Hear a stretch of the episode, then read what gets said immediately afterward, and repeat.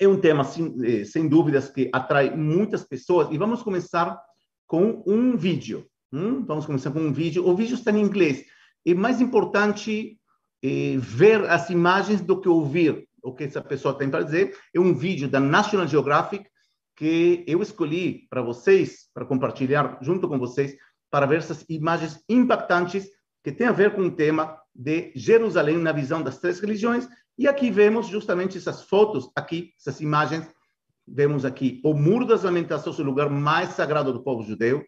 O Santo Sepulcro, o lugar mais sagrado para o cristianismo, à exceção da eh, linha protestante, que tem um lugar alternativo, que não é o Santo Sepulcro, mas que atrai, sem dúvidas, milhões e milhões de pessoas. E também o Domo da Rocha, um lugar muito significativo também para o Islã. Então, agora sim, vamos começar com esse vídeo e preste atenção às imagens.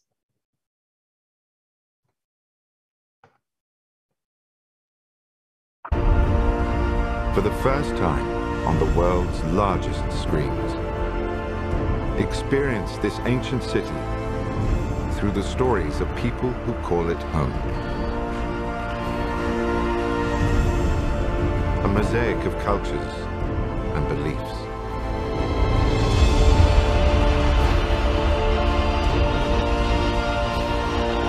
Ancient rituals.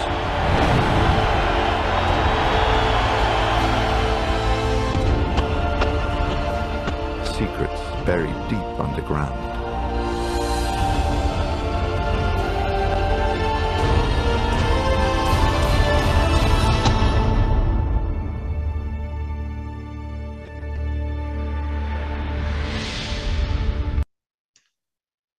Eu acredito que as pessoas que já conhecem Jerusalém tiveram aqui um déjà vu, né? E uma saudade muito grande, uma vontade de voltar. E aqueles que não conhecem Jerusalém, com certeza dá vontade de conhecer. E realmente uma cidade muito, muito apaixonante. E agora nós vamos tentar entender o que tem Jerusalém que faz dessa cidade uma cidade tão especial. Hum? Primeiro vamos ver um pouco de números.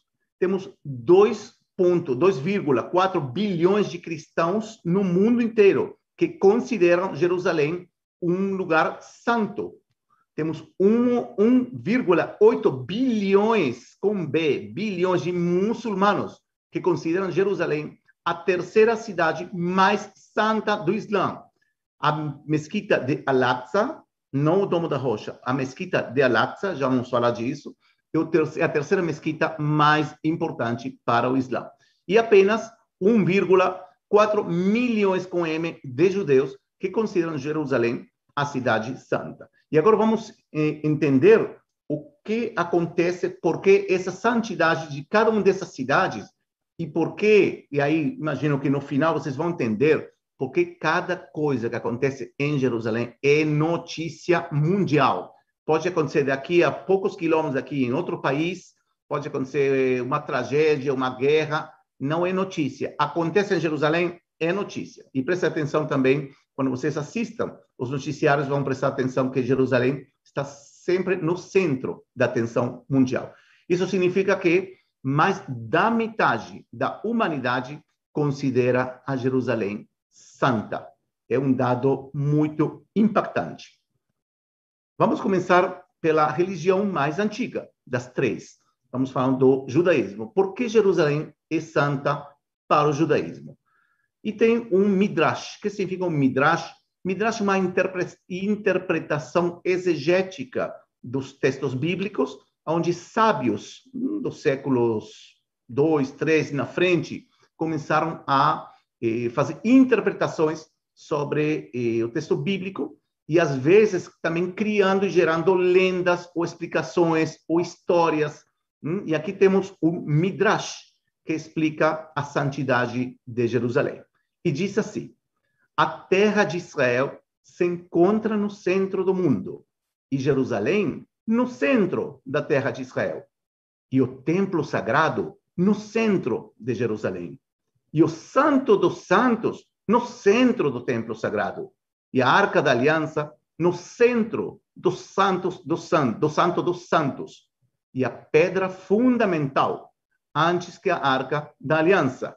e dela o mundo foi criado. E aqui vocês podem ver né, que, estou mostrando aqui, podemos ver o mundo, né? Essa é uma, uma imagem que foi, eh, está num um site chamado de Templo Instituto, o Instituto do Templo, que está em Jerusalém, que mostra realmente o mundo, né? E no meio está a esplanada das atual esplanada das mesquitas, ou chamado também Monte do Templo.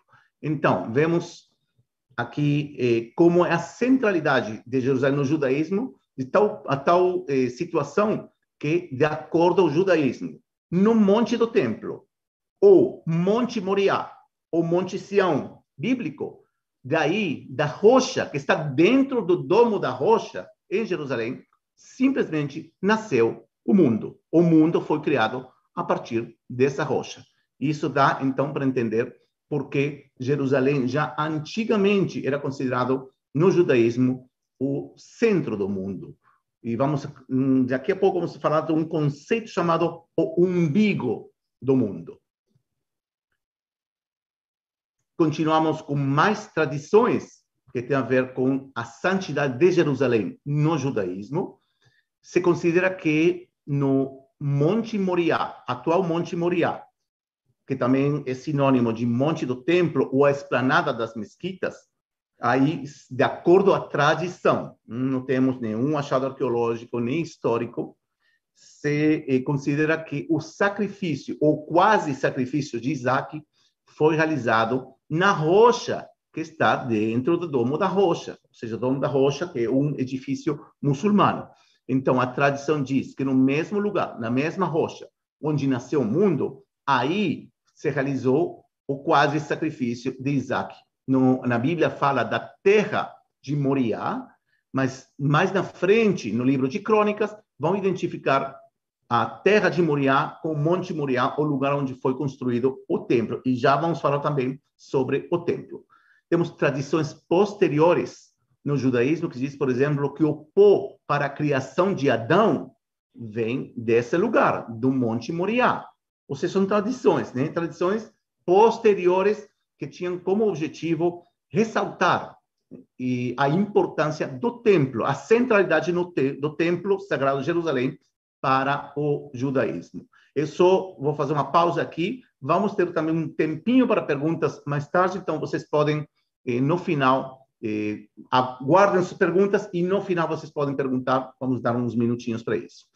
Eh, também se considera uma tradição posterior que os altares, os sacrifícios que Caim e Abel fizeram era aí também nessa rocha. Ou seja, são todas tradições. Logicamente, não tem nenhuma prova histórica sobre isso. Também se, tem uma tradição que diz que Noé, quando terminou o dilúvio, ele construiu o altar, mesmo que na Bíblia está escrito que foi no Monte Ararat, que tradicionalmente se identifica com o Monte Ararat que está na Armênia. Ou seja, temos aqui tradições posteriores que indicam a santidade do lugar. Estou falando agora, em particular, do Monte do Templo em Jerusalém, ou Monte Moriá, ou Esplanada das Mesquitas. Continuamos sobre a santidade de Jerusalém no judaísmo e vemos que, e, e aí sim já entra a história, também a história considera que o Templo Sagrado de Jerusalém estava no chamado Monte do Templo ou Monte Moriá, ou seja, o Templo Sagrado de Salomão, primeiro, logo o Templo de Zerubabel, ou aqueles que retornaram, judeus que retornaram da Babilônia, e o que se denomina, de alguma forma, também um terceiro templo, entre aspas, de Herodes, ou seja, Herodes, que Herodes o Grande, que ele vai reformar o templo, fazer uma coisa suntuosa, eh, megalômana, gigante e de luxo, um templo luxuoso. E o Beit HaMikdash, ou templo sagrado, está onde está hoje em dia. Exatamente. Hoje em dia, o Domo da Rocha. E vocês podem ver aqui essa cúpula dourada, esse é o Domo da Rocha, e aqui a Mesquita de Al-Aqsa. Já quando falamos do Islã, vamos também falar sobre essas duas, eh, esses dois edifícios que são um dos mais antigos do mundo muçulmano, mas daqui a uns minutos estamos falando também sobre o Islã. Ou seja, não só a tradição diz que o Santo dos Santos, vocês lembram aquele Midrash, o Santo dos Santos é aquela rocha, estava naquela rocha, mas também história. A arqueologia não pode dizer, porque não pode ser escavado nesse lugar, lamentavelmente os muçulmanos não deixam, mas de acordo a também vamos dizer, a ciência, o análise histórico, se considera que realmente aí estava o Templo de Jerusalém e, e na rocha estava o Santo dos Santos, ou seja, o lugar mais sagrado para o judaísmo. Continuamos mais santidade no judaísmo e tem uma, um versículo, no, dois versículos, na verdade, no livro de Salmos 137, que diz o seguinte: Se eu me esquecer de ti, ó Jerusalém, esqueça-se a minha direita da sua destreza.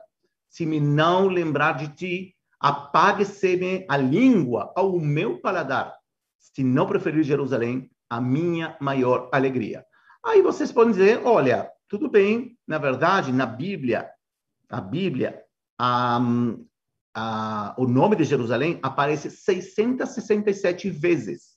Aí vocês podem dizer, tá bom, um versículo mais, um dos tantos 667 versículos que fala sobre Jerusalém. Só que essa, esse verso aqui de Salmos, até hoje em dia, em todo casamento judaico, em todo casamento judaico, o homem tem que falar essa essa frase, essas duas esses dois versículos. Ou seja, vejam como está tão atual a importância de Jerusalém agora. Não é uma coisa nova, nem que a partir do Estado de Israel tem uma não, é uma tradição de muitos anos de de não esquecer de ti, ó Jerusalém. Hum? Olha que, a que ponto chega, esqueça-se a minha direita da sua destreza. E não é apenas escrito pelo salmista, mas também hoje em dia, século 21, isso continua acontecendo. No Talmud, Talmud é, é, um dos livros mais sagrados para o judaísmo, Jerusalém aparece centenas de vezes também. A importância de Jerusalém tem é, é, regras específicas, orações específicas que têm a ver com Jerusalém. Eu não vou entrar nisso agora porque eh, o nosso tempo é, é limitado, mas Jerusalém tem um trato um, um trato muito especial na, na reza. E só mencionar que o mundo judeu você pode estar nos Estados Unidos pode estar na Austrália pode estar em Jerusalém. Todos os judeus que vão para uma sinagoga vão estar orando em direção a Jerusalém, ou seja, o chama a Arca Sagrada, onde estão guardados os rolos da Torá, vai estar sempre em direção a Jerusalém. E se eu estou em Jerusalém, vai estar em direção ao Santo dos Santos. Ou seja, vejam como não só Jerusalém é sagrada, hoje em dia estou falando, não só hoje em dia, já milhares de anos, mas também quem mora em Jerusalém ainda está em direção ao templo que, logicamente, não existe já há dois mil anos, mas é uma tradição de colocar Jerusalém, como diz os Salmos, no centro de nossas vidas. O lugar mais sagrado, e aí uh, recentemente houve uma discussão aqui na política israelense, porque alguns diziam que o lugar mais sagrado é o Muro das Lamentações, enquanto outros falavam, os mais nacionalistas falavam que o Monte do Templo é mais sagrado. Mas, sem dúvidas, o Muro das Lamentações é o lugar onde a maioria dos judeus tem acesso. No Monte do Templo, o acesso é muito limitado para a oração judia. Na verdade, está proibido por questões de acordos políticos eh, entre eh, a liderança muçulmana e o Estado de Israel, que não vou entrar nisso agora, senão a gente não vai terminar. Mas eh, o Muro das Lamentações, que está em Jerusalém, o lugar mais sagrado do povo judeu. E agora vamos falar sobre o cristianismo. Vimos agora rapidamente porque é sagrada Jerusalém no, no judaísmo. E agora, talvez vocês conheçam esse mapa, o um mapa chamado de Bunting, eh, do ano 1581. E preste atenção que mapa apaixonante e interessante. É uma folha de trébol, onde temos a Europa, temos a Ásia, África, recentemente, estamos falando 1581, recentemente descoberta, descoberto o continente americano, descoberto entre aspas, logicamente já tinha pessoas aí antes, né? Descoberto pelos europeus. Continente americano e quem está no centro é Jerusalém. E esse é um mapa, né, mapa, né? um desenho, né? um mapa artístico, vamos dizer assim. eh, cristão, um, onde vemos a santidade de Jerusalém já desde tempos da eh, principalmente bizantinos, também na época das cruzadas, mas e diante, né, até hoje em dia temos eh, mais de 2 bilhões de cristãos que consideram Jerusalém um centro da vida espiritual dessas pessoas. Então, depois de ver e analisar esse mapa, eu recomendo esse mapa está na internet, vocês podem ver, estudar sobre isso. E continuamos por que Jerusalém é santa para o cristianismo. E vamos começar dizendo que Jesus visitou em diferentes ocasiões o templo de Jerusalém, tanto de criança como de adulto. Vocês lembrarão em Lucas que já de bebezinho, hum, eh, Jesus é oferecido no tipo visita o templo já e também, quando tinha 12 anos, temos aqui uma imagem, 12 anos também está no templo de Jerusalém. Ou seja, de criança, temos duas situações descritas nos evangelhos, e de adulto, temos inúmeras, ou não dizer inúmeras, mas muitas ocasiões que Jesus visita o templo, tanto para estudar, para debater, para orar, e, e, Jesus, contrário ao que muitas pessoas consideram, Jesus tinha uma visão positiva do Templo de Jerusalém.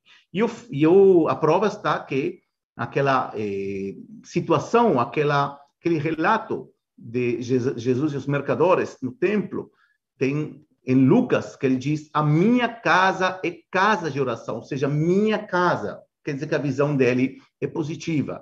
E, ou, por exemplo, em João temos Tirai daqui estes e não façais da casa do meu pai casa de venda. Ou seja, ele estava com uma atitude muito positiva com relação ao templo, não estava de acordo como outros judeus da época, não só Jesus, outros judeus estavam em desacordo com o que estava acontecendo dentro do templo. OK? Mas de todo jeito, o que vemos aqui que Jesus eh, via no templo de Jerusalém o centro do culto judeu da época. Continuamos com mais, eh, porque é importante Jerusalém no cristianismo. Jerusalém aparece 142 vezes no Novo Testamento.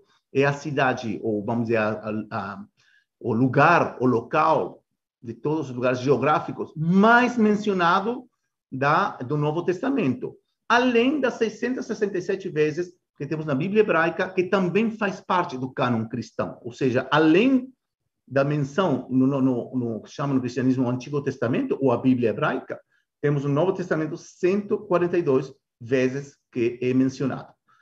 Em Jerusalém, e aqui tem uma pergunta para vocês, no final da aula vocês respondem, Jesus realizou dois milagres. Vocês têm que me dizer quais são esses dois milagres, mas aqui já nessa imagem podem ter uma assim uma pista um deles qual foi, mas tem que vocês podem inclusive agora, agora responder na área de comentários do YouTube, mas em Jerusalém, Jesus realizou dois milagres muito famosos, muito importantes. Os dois estão no Evangelho de João.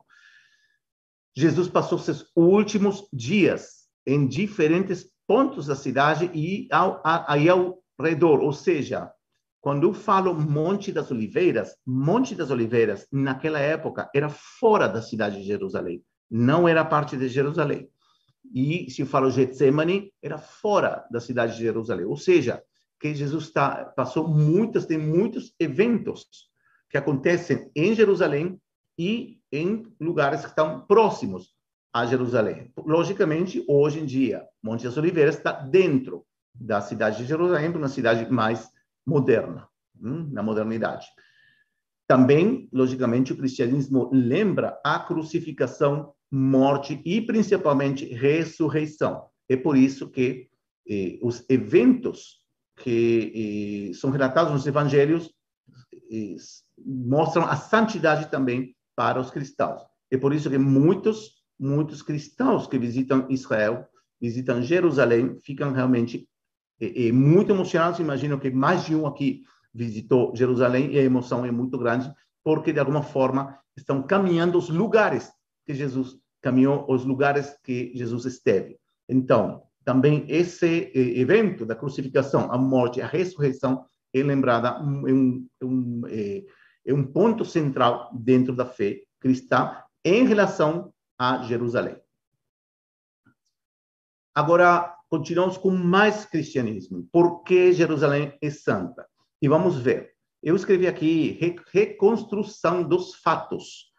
E a partir de Helena, a Helena era a mãe do imperador Constantino, que já a meados, inícios meados do século IV, ela chega aqui em Israel, em Jerusalém, e começa a fazer uma pesquisa onde estão os lugares que Jesus visitou, onde que está cada local, e começou de alguma forma a criar a rota da peregrinação.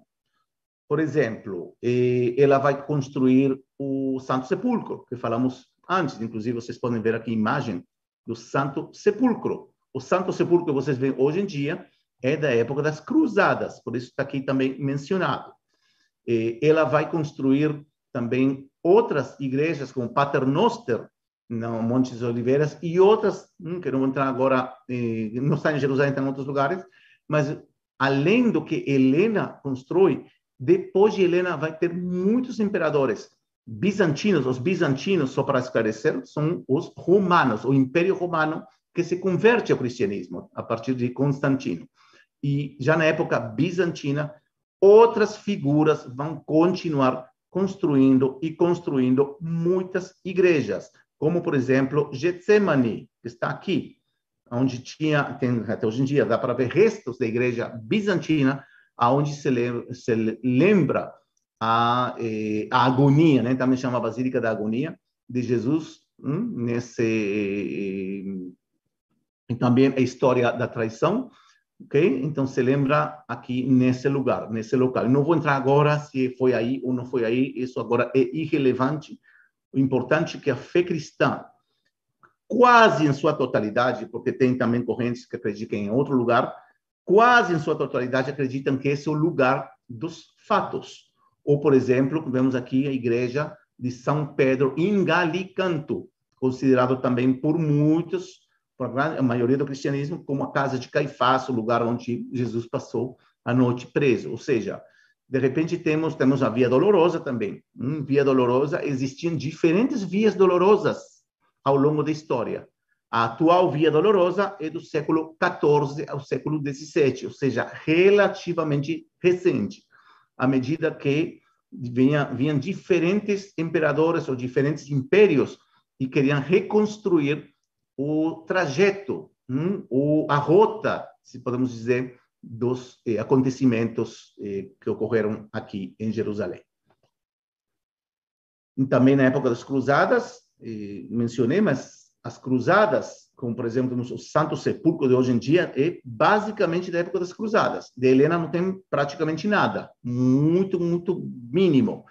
E, e tem outras igrejas, como por exemplo a igreja de Santa Ana, em Betesda, e outras tantas igrejas ao longo da terra de Israel, onde os cruzados também construíram e também eh, achavam novos lugares nessa rota dos eh, peregrinos e a partir da época bizantina, ou seja, vocês têm que agradecer aos bizantinos que graças a eles começa o fenômeno, fenômeno massivo de peregrinação cristã a Israel e em particular a Jerusalém.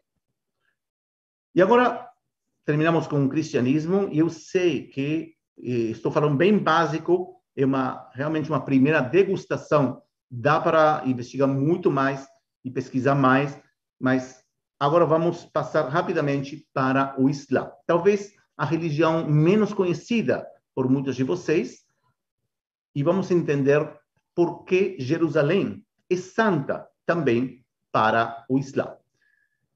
Em primeiro lugar, Jerusalém é a primeira Qibla. E vocês estão pensando e perguntando o que significa Qibla? Qibla é a direção aonde os muçulmanos oram. Hoje em dia, a Qibla é Meca, ou seja, todos os muçulmanos do mundo. Assim como os judeus oram para Jerusalém, orientados a Jerusalém, os muçulmanos do mundo inteiro oram em direção a Meca. Só que, na época de Maomé, Maomé orava em direção a Jerusalém. Tem diferentes explicações por que Maomé fazia isso, talvez por influência judia, talvez porque queria agradar aos judeus, se incorporar à nova fé que ele estava criando, Eh, tem diferentes explicações de por que justamente Jerusalém. Mas, hoje em dia, também os muçulmanos dizem, é a primeira quibla, gente. Jerusalém, o profeta Maomé, o primeiro lugar que ele orava era em direção a Jerusalém. Depois que nasce o Islã, vão orar em direção a Meca. E lembro para vocês que vamos ter uma live também que fala sobre, uh, sobre o Islã, introdução ao mundo do Islã. Então, aí vamos também aprofundar sobre esses termos. Temos eh, uma história muito conhecida, hum? e vemos aqui tanto a mesquita de Al-Aqsa, aqui, como o Domo da Rocha, na Sura, Sura 17, que significa Sura, o capítulo 17, que está no livro sagrado para o Islã, que é o Corão. No Alcorão, se vocês querem, tem uma história que chama A Travessia Noturna de Maomé, onde se conta que Maomé foi montado em uma espécie de cavalo ou mula com asas branca, chamado Al-Burak, é o nome do cavalo com asas, e ele saiu de Meca nesse cavalo mágico e foi até Al-Aqsa. Aí também uma pergunta para vocês: quantas vezes aparece Jerusalém no Corão? Já vimos no, na Bíblia hebraica, vimos no Novo Testamento, e agora vocês podem responder também quantas vezes aparece Jerusalém no Corão. A história, voltando à história, conta que o profeta Maomé viajou até Al-Aqsa. Al-Aqsa em árabe significa aquela que está distante, aquela que está longe, que está no extremo. E pousou sobre sobre uma rocha, né? subiu, vamos dizer, estacionou né, o cavalo e, e subiu ao céu. Isso depois sobre uma rocha, uma história que ver com o Domo da Rocha, que é posterior, mas ele vai subir ao céu. No céu, ele vai se encontrar com vários profetas do Islã, como, por exemplo, Ibrahim. Imagina que vocês conhecem Ibrahim, que é Abraão. Eh, vão se encontrar com eh, Musa, outro dos profetas do Islã, que vocês conhecem Musa com certeza, que é Moisés. Hum? Ou seja, vejam como o Islã adota eh, figuras centrais do judaísmo e do cristianismo, porque também vai estar Ihia, hum? que é Yohanan Amadbil, ou seja, João Batista. Vai encontrar aí também, e vai encontrar a Isa. Isa vocês conhecem com certeza. Jesus, ou seja, estamos falando de profetas do Islã. E no final de contas, Maomé vai chegar ao céu e vai se encontrar com Deus e Deus vai dar para ele, né? Tem uma história também com o anjo Gabriel aí que e, e vai receber de Deus os cinco preceitos para espalhar isso no mundo inteiro, cinco preceitos do Islã para espalhar no mundo inteiro. O mundo muçulmano considera que Maomé pousou na rocha que está dentro do domo da rocha, né? E ele aqui subiu dessa rocha, está dentro, e subiu ao céu. E ele foi até a mesquita, está escrito mesquita de Al-Aqsa, não apenas Al-Aqsa, foi para a mesquita de Al-Aqsa, que essa mesquita que foi construído, construída eh, a meados do século 7, ou seja, depois dos dias de Maomé, ou seja, na época de Maomé essa mesquita não existia, e eh, logo reconstruída, eh, essa mesquita que vemos aqui, essa cúpula cinza, é a terceira mesquita mais importante do mundo muçulmano. E aqui, que não é mesquita, santuário, o domo da rocha, que de acordo com a fé muçulmana, Maomé pousou nessa rocha e subiu ao céu. Isso está, vocês podem ler, na Sura número 17. Posteriormente, temos a figura de Saladino. Saladino, que é mencionado até hoje em dia por grupos radicais islamistas, e Saladino vai ressaltar ainda mais a centralidade de Jerusalém. Por quê? Porque épocas prévias, que também o governo muçulmano, ou seja, os muçulmanos reinam em Jerusalém entre o século 7 até o século fim do século 11, Jerusalém estava em deterioro. A, a, não só Jerusalém a cidade, mas também a importância de Jerusalém no mundo muçulmano. No século 7, século 8 estava acima e a partir do século 8 começa a descer, perde importância Jerusalém até ao ponto que Jerusalém não foi capital de aqueles reinos que governavam aqueles reinos muçulmanos. Nunca foi Jerusalém capital de um reino muçulmano. A questão é que Saladino, aquele que venceu os cruzados no século XII, ele vai ressaltar novamente a imagem de Jerusalém, a santidade de Jerusalém, e ele vai criar literatura, tipo, na época dele, não ele mesmo, mas na época dele, literatura sagrada, onde Jerusalém é, de novo, ressaltada, elevada. Se vão criar centros de estudo, muitos centros de estudo de religião muçulmana, Inclusive, tem uma foto aqui, não sei se dá para ver, está um pouco pequena, mas essa é a entrada à igreja de Santa Ana em Betesda, em Jerusalém. Uma igreja da época dos cruzados, que quando Saladino venceu os cruzados, ele, ele transformou, convertiu essa igreja em um centro, um seminário de estudos religiosos islâmicos. E aqui tem um, uma placa que está em árabe até hoje em dia, onde ressalta a figura de Saladino. Temos também um império, talvez não muito conhecido por muitas pessoas, chamados mamelucos, que eram muçulmanos que vinham do Egito, que também conquistaram dos de, também de outros muçulmanos, não vou entrar nisso agora, mas eles também vão desenvolver muito a santidade de Jerusalém com muita arquitetura, muita construção, muita, muita riqueza durante o Império Mameluco.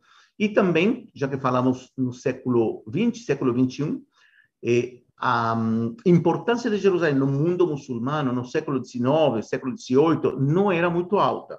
Os otomanos aqui, que governavam naquela época, não fizeram de Jerusalém uma coisa muito especial. Poucos lembravam-se de Jerusalém e, através da luta dos palestinos em contra de Israel. E o Domo da Rocha, e vemos a figura de Arafat, que é, o, de alguma forma, o pai fundador da, da revolução, se querem se chamar Palestina, que era antigo terrorista, né? já está falecido, mas ele, ele, não só ele, mas também seus seguidores, e até hoje em dia, sempre a imagem de, do Domo da Rocha está presente como um símbolo também político, e daí também que ajuda a santidade de Jerusalém, ou seja, contribui a eh, tanto essa política a que Jerusalém seja um lugar santo também. E lembrar para todos o mundo, para todo mundo muçulmano que Jerusalém, chamada em árabe Al-Quds, é um lugar santo para o Islã. Agora, talvez vocês ouviram falar do conceito de ónfalos, é uma palavra em grego que significa umbigo, ou umbigo do mundo. Eh, ónfalos era, na mitologia grega, era utilizado, era uma pedra, né, na, na mitologia grega, que se acreditava que era aí o centro do mundo. E desse conceito pegado ou tomado, emprestado da mitologia grega, temos em Jerusalém três ónfalos. Vocês não vão acreditar, mas temos três ónfalos. Aqui vocês estão vendo a imagem da rocha que está dentro do domo da rocha que aconteceu de acordo com o judaísmo, vocês já sabem. O mundo foi criado daqui. Para o cristianismo, se vocês vão para o Santo Sepulcro, vocês vão encontrar esse ónfalos, que está dentro, que chama o catolicon, que é uma, não é que é católico, inclusive a, igreja grega ortodoxa que administra essa parte, mas dentro de um lugar chamado catolicon, que na verdade significa universal, tem também um lugar chamado ónfalos, que aqui está o centro do mundo.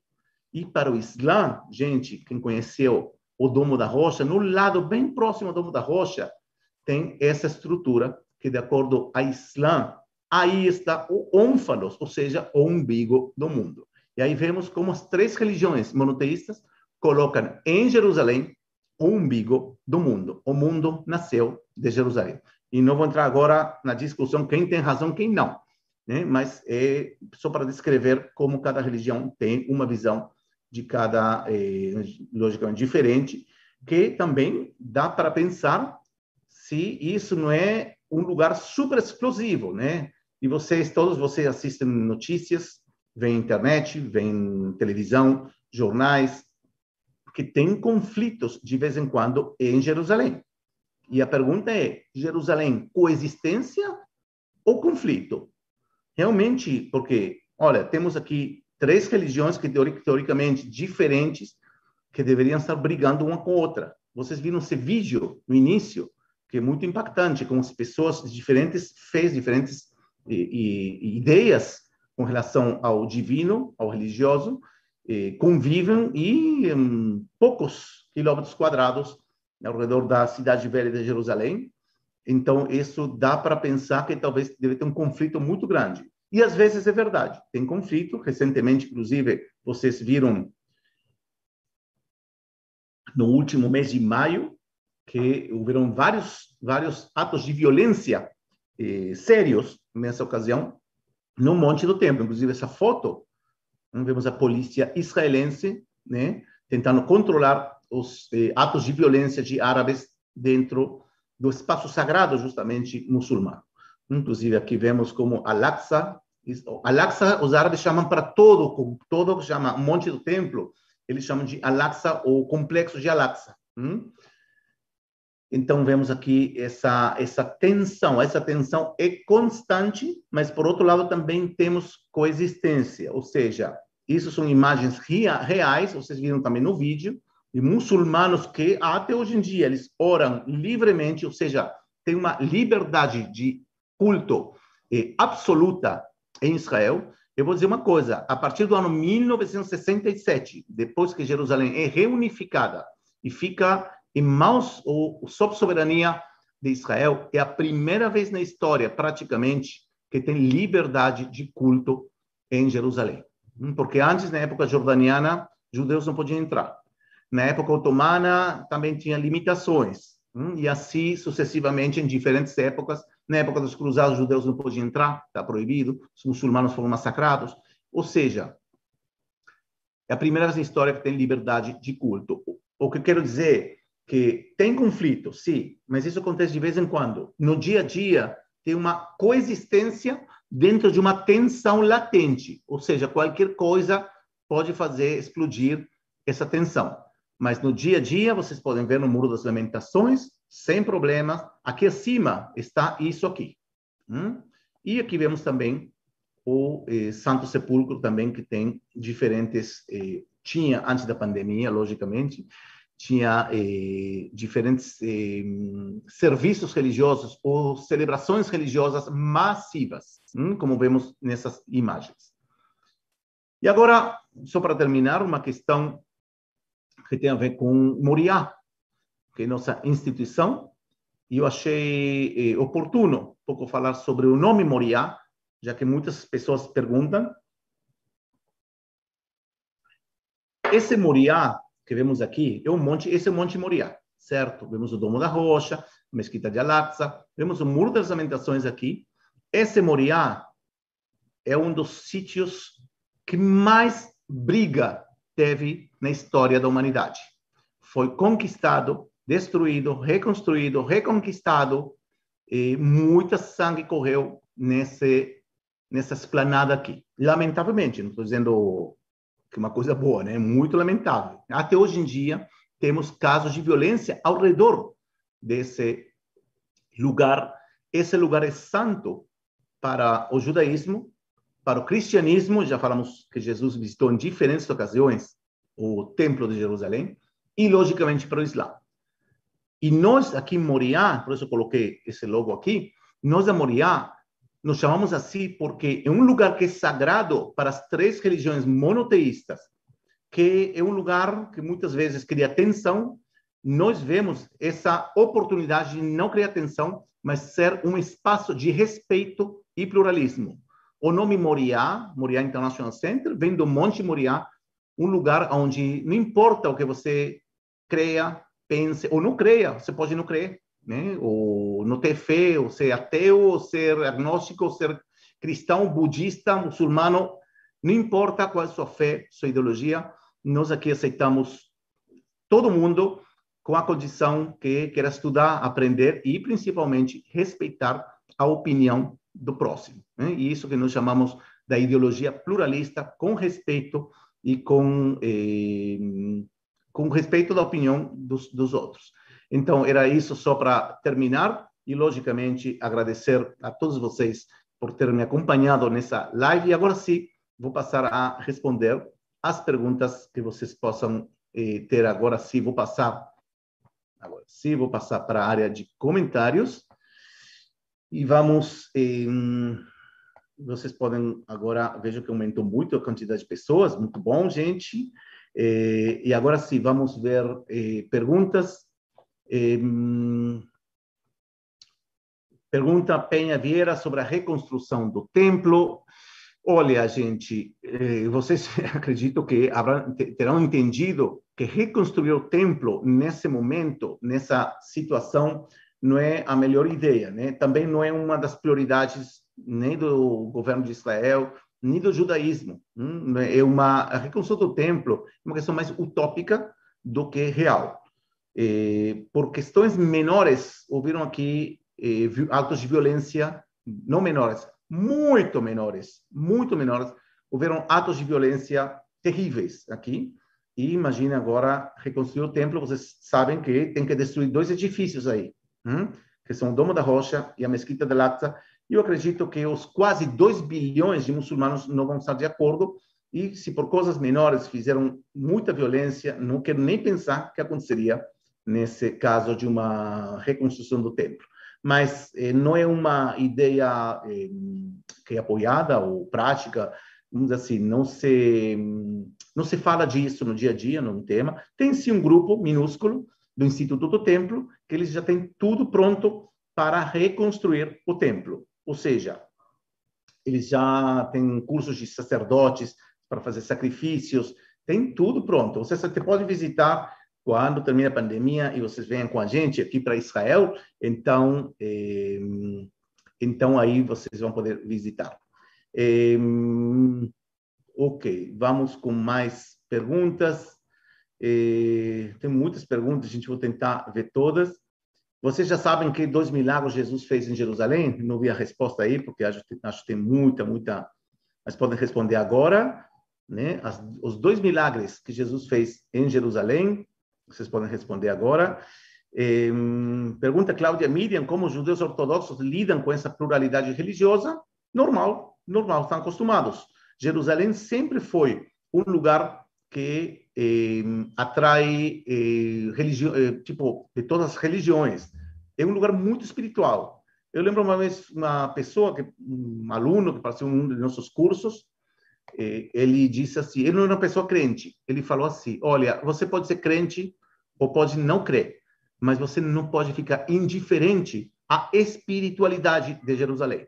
Ou seja, os judeus ortodoxos estão tão acostumados com isso, entanto, você respeite, você respeite a, eh, as costumes, os costumes deles, tipo, você não vai vir agora, sei lá, fazer uma coisa que está proibida no Muro das Lamentações, numa sinagoga, assim como ninguém gostaria de entrar agora um muçulmano que vem alguém e entre com sapatos dentro da mesquita quando tem que tirar os sapatos, né? Coisas assim. Enquanto as pessoas respeitem, não tem nenhum problema, muito pelo contrário, vocês entram no Muro das Lamentações, está cheio de turistas, vocês estão muito bem-vindos sempre e ninguém vai eh, vai falar absolutamente nada. Martinho Lutero Oliveira, Oliveira pergunta que tem ah, o nome do, do grupo, Instituto do Templo. Hum? Vocês, inclusive, podem entrar, Temple, The Temple Institute, e eles já têm tudo pronto. Inclusive, eles fazem tours, eles explicam, então já questão de... Para eles, estão esperando uma decisão política. Essa decisão política, acredito, não vai chegar nos próximos, nas próximas décadas, né? talvez nas próximas eh, séculos, né? porque realmente vocês podem eh, podem entender que isso seria uma terceira guerra mundial. E não, tô, e não estou exagerando. Hum? Vocês estão vendo como os olhos estão em Jerusalém, a atenção está em Jerusalém. Inclusive, se falamos da mídia, se falamos da mídia, gente, na Síria já há anos que está acontecendo uma guerra civil terrível, terrível, mais de um milhão de mortos. Não é notícia isso? Vocês talvez ficam, ficam sabendo agora. Agora, acontecer um acidente ou uma reclamação, uma manifestação em Jerusalém, em todos os, toda a mídia está em Jerusalém. Jerusalém é o lugar, uma, o lugar com a maior quantidade de jornalistas do mundo, depois dos Estados Unidos e Rússia. Israel é assim de, de pequeno, é uma coisa é, minúscula, é ridículo. Inclusive tem o por metro por quilômetro quadrado aqui o lugar que mais jornalistas tem estrangeiros, né, jornalistas estrangeiros. Então, aqui estou vendo que Margarida Eh, Margarida Colombo respondeu certo, gente. Cura do enfermo e, eh, e o cego de nascença. Eh, na piscina de Bethesda e cego de nascença. E agora, gente, eu tinha prometido para vocês que íamos ter uma surpresa para aqueles que não são alunos. E agora eu quero apresentar se vocês gostaram dessa, eh, dessa live, realmente a gente vai eh, na degustação. O tema convida para muito mais. E nós, na plataforma de Moria College, temos muitos cursos que falam sobre Jerusalém, falam sobre arqueologia, sobre, sobre história. Então, se vocês gostaram dessa apresentação, então eu convido vocês também a que sejam parte de, de, de, de do que nós fazemos tanto dentro da plataforma como nas redes sociais, né? Então, eh, nós estamos compartilhando conteúdos exclusivos nas redes sociais. Vocês podem acessar o Facebook, Instagram, é só procurar. Se vocês não têm o link, é Moriá International Center. Vocês vão achar em YouTube também. Temos dezenas de milhares de pessoas do mundo inteiro que estão eh, recebendo conteúdo gratuito. E, eh, e lembro para vocês que você tem acesso a essas lives que hoje, hoje começamos. Eh, tem acesso durante um mês, ou seja, hoje começamos e cada sábado, durante cinco sábados, vocês vão ter gratuito acesso livre a eh, esse material. Ou seja, próximo sábado estaremos falando sobre os samaritanos. Eh, agora, se vocês acharam realmente pouco isso, eh, eu recomendo que vocês aprofundem, né? Pode ler um livro, pode ver no YouTube. O problema é que o YouTube tem muita, muito material e às vezes não é muito certo. Então, eu quero apresentar eh, para vocês uma plataforma, plataforma de cursos Moriá College, está com professores de renome internacional e temos o apoio de universidades como a Universidade Hebraica de Jerusalém, a Universidade Mackenzie do Brasil. Temos também cursos com, a, com certificado, só temos cursos com certificado da Universidade Hebraica, cursos com certificado da Mackenzie, temos cursos com a Universidade Lusófona de Portugal, Universidade Análoga de México, Magister de Costa Rica, temos cursos na Universidade Católica de Córdoba, na Argentina, ou seja, temos várias universidades que estão apoiando esse empreendimento educativo que estamos fazendo para realmente compartilhar com todos vocês esse material. É um material acadêmico, né? um material acadêmico sério, desenvolvido por professores que eh, realmente são de renome internacional, como, por, por exemplo, o doutor Adolfo Reutemann, que é curador dos manuscritos do Mar Morto, eh, temos o professor Antônio Pinheiro, da Universidade Complutense de Madrid, professores como Dani Weinstub e outras figuras que realmente são de renome internacional e que vocês vão adorar. Se vocês gostaram dessa palestra, imaginem com essas eminências, estudar com essas eminências. Agora, eu entendo que tem pessoas que, por algum motivo ou outro, não acessaram nossa plataforma, não fizeram assinatura em nossa plataforma. Eu entendo que tem algumas dúvidas, sabem se vai ter tempo, se vai ter para pagar a, a, a, assinatura. Eu entendo as dúvidas. É por isso que nesse mês, esse mês que estamos celebrando nosso primeiro aniversário da Moria College, nós queremos abrir as portas para todos aqueles que ainda não são alunos da Moria College. E por isso queremos oferecer para vocês, e prestem muita, muita atenção, queremos oferecer para vocês um acesso gratuito por 15 dias aos diferentes cursos da plataforma de Moria College. E um segundo, vou estar já, eh, já eh, apresentando a plataforma, para que vocês também conheçam de que estamos falando de cursos.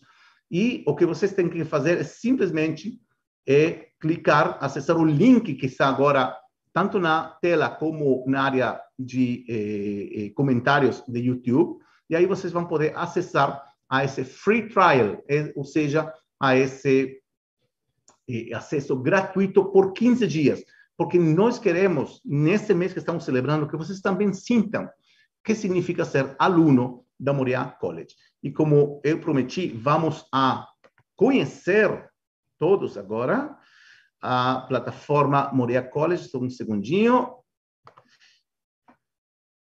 Vamos acessar a plataforma para que vocês realmente conheçam de que estamos falando. Eu sei que tem muitas pessoas ainda não sabem de que se trata, que gostam do, do tema, gostam do assunto, mas ainda não conheceram a fundo. E agora vocês estão vendo se a plataforma da Moreira College. Presta atenção, né? Aqui tem conteúdos genéricos, técnicos, como ingressar às aulas, etc. Mas, por exemplo, nesse mês estamos tendo cursos sobre o Jesus histórico, com uma eminência, gente eminência de renome mundial, que é o professor Antônio Pinheiro, que dedicou 50 anos e mais de 50 livros ao estudo do Jesus histórico. E justamente o curso do mês agora estamos com o Dr. Daniel Feinstein. Vocês assistiram talvez o seriado eh, eh, Stissel, ou pouco ortodoxa, e talvez aqueles que têm mais idade, dos anos 80, vocês talvez lembram o filme Yentl. Ele faz uma análise dessas três produções eh, da, do cinema ou da televisão eh, sobre o mundo ortodoxo, judeu ortodoxo. Aqueles que são alunos do Moria College, eh, já vi vários comentários muito positivos, estão adorando esse curso. Mas, além disso, hum, por exemplo, vocês gostam do tema dos manuscritos do Mar Morto? A gente não trabalha com qualquer professor. Estamos falando da pessoa que tem a, eh, a conservação, a guarda desse tesouro da humanidade, como, por exemplo, o Dr. Adolfo Reutemann. E, por exemplo, inclusive agora, daqui em outubro de 2021, vamos ter o terceiro curso dessa série de cursos sobre os manuscritos do Mar Morto, com certificado da Universidade Hebraica de Jerusalém. E agora, se vocês querem, por exemplo, ter assim, no, por exemplo, no free trial, né, nessa acesso gratuito que vocês vão ter por 15 dias, vocês podem acessar aqui e assistir algumas aulas do curso. Crisóstomo, do século II era comum. E você está escutando Neste português. caso, o seu texto chegou até nós através do bispo Sinésio. Ok? Ou seja, tem material em português, vocês têm bibliografia que está aqui em espanhol, português e às vezes em inglês. Toda essa bibliografia tem material também, eh, depende do curso, material que tem a ver com, com o tema em PDF não é, não sempre, mas em muitas ocasiões temos também material em PDF, além que vocês vão receber também material de cada curso ao se inscrever, tipo, não no free trial, né? Quando são alunos, vocês também recebem material. Mas, enfim, eh, vocês gostam de arqueologia bíblica, gente? Temos cursos com o Dr. Rodrigo Silva, com o Dr. Daniel Weinstub.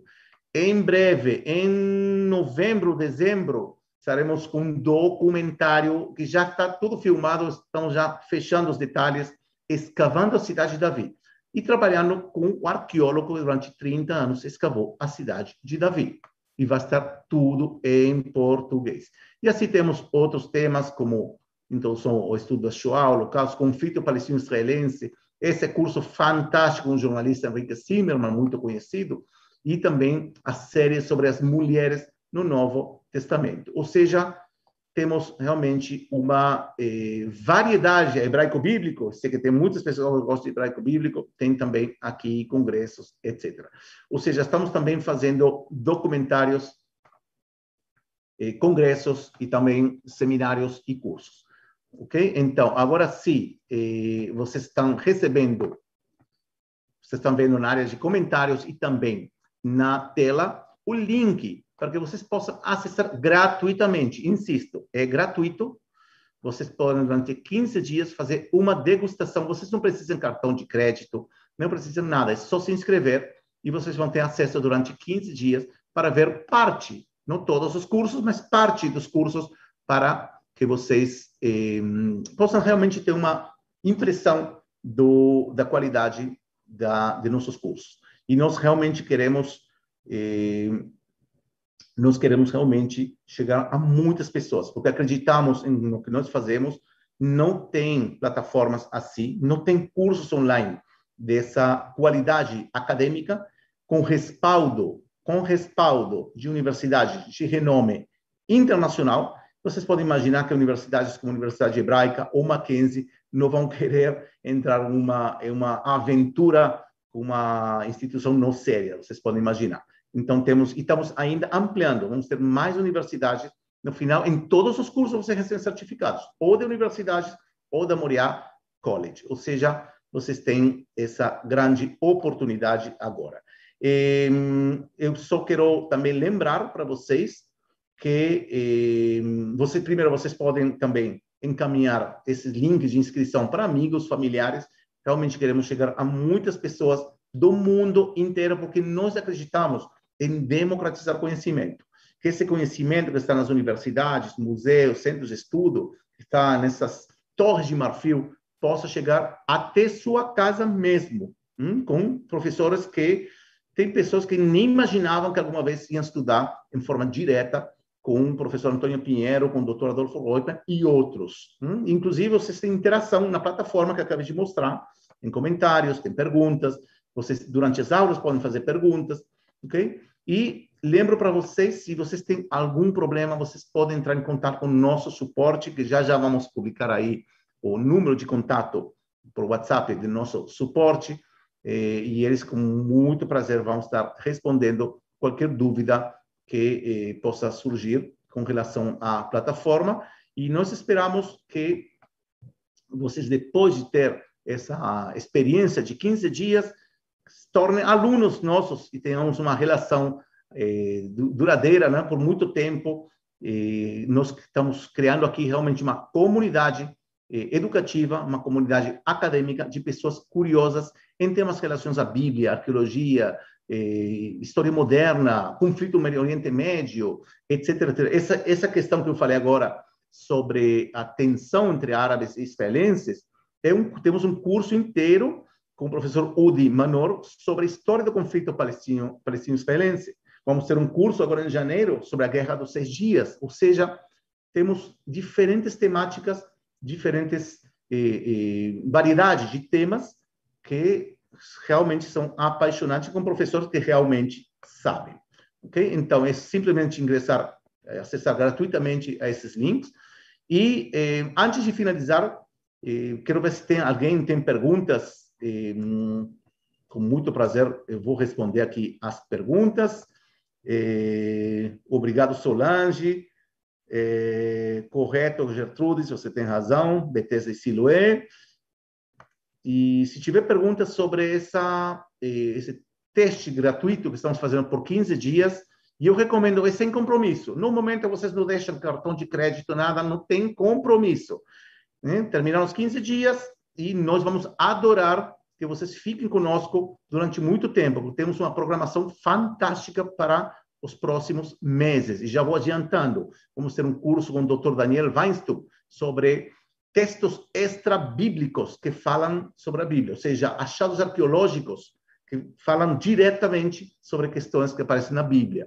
Vamos ter o terceiro curso da série dos cursos sobre os manuscritos do Mar Morto. Vamos ter também um curso sobre textos apócrifos. Hum? Atenção, textos apócrifos. Vamos ter também cursos sobre Islã. Vamos ter cursos sobre literatura rabínica, que alguns perguntaram aí. Então, gente, é imperdível e em português. Né? Quando o professor não fala a língua portuguesa, a gente fornece uma eh, tradução simultânea, ok? Então, vocês podem ficar tranquilos que vai ser na sua língua, alto nível acadêmico, respaldo de universidades e, gente, é, sinceramente, é uma experiência intelectual, mas mais que isso, é uma experiência espiritual, né? Faz muito bem para o espírito aprender de boa fonte, de primeira mão. Então, gente, se não tiver perguntas, eh, eu quero agora ver se tem. Hum, obrigado também por todas as palavras. Luzimar disse obrigado pelo empenho. Ok, gratidão, obrigado, gente.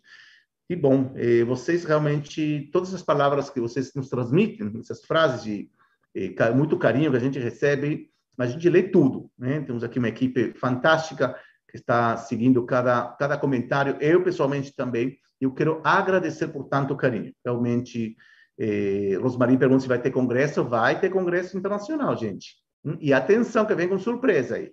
Vocês vão, vão ficar apaixonados pelo tema desse congresso, mas já vão ter mais informações em breve. Vão ter congresso internacional de arqueologia bíblica também, com certificado da Universidade Hebraica de Jerusalém. Veja que tem muitos alunos e alunas aqui que estão também opinando e eh, contando suas experiências. Então, gente, muito, muito obrigado. De novo, vocês podem acessar aqueles que não são membros e se tornar alunos, pelo menos por 15 dias. Não tem nada a perder. Hum? Tenho certeza que vocês vão gostar. Gente, muito obrigado. E será então sábado que vem. Não percam, já vamos publicar exatamente o horário da live com o Dr. Daniel Weins, um tema apaixonante que se, eh, se chama Quem são os Samaritanos? Hum? Apaixonante. Na Bíblia, de acordo com os samaritanos, e que diz também a ciência sobre a origem dos samaritanos. Gente, muito obrigado agora sim, e será até o sábado que vem. Um abraço muito grande aqui de Israel e até sempre.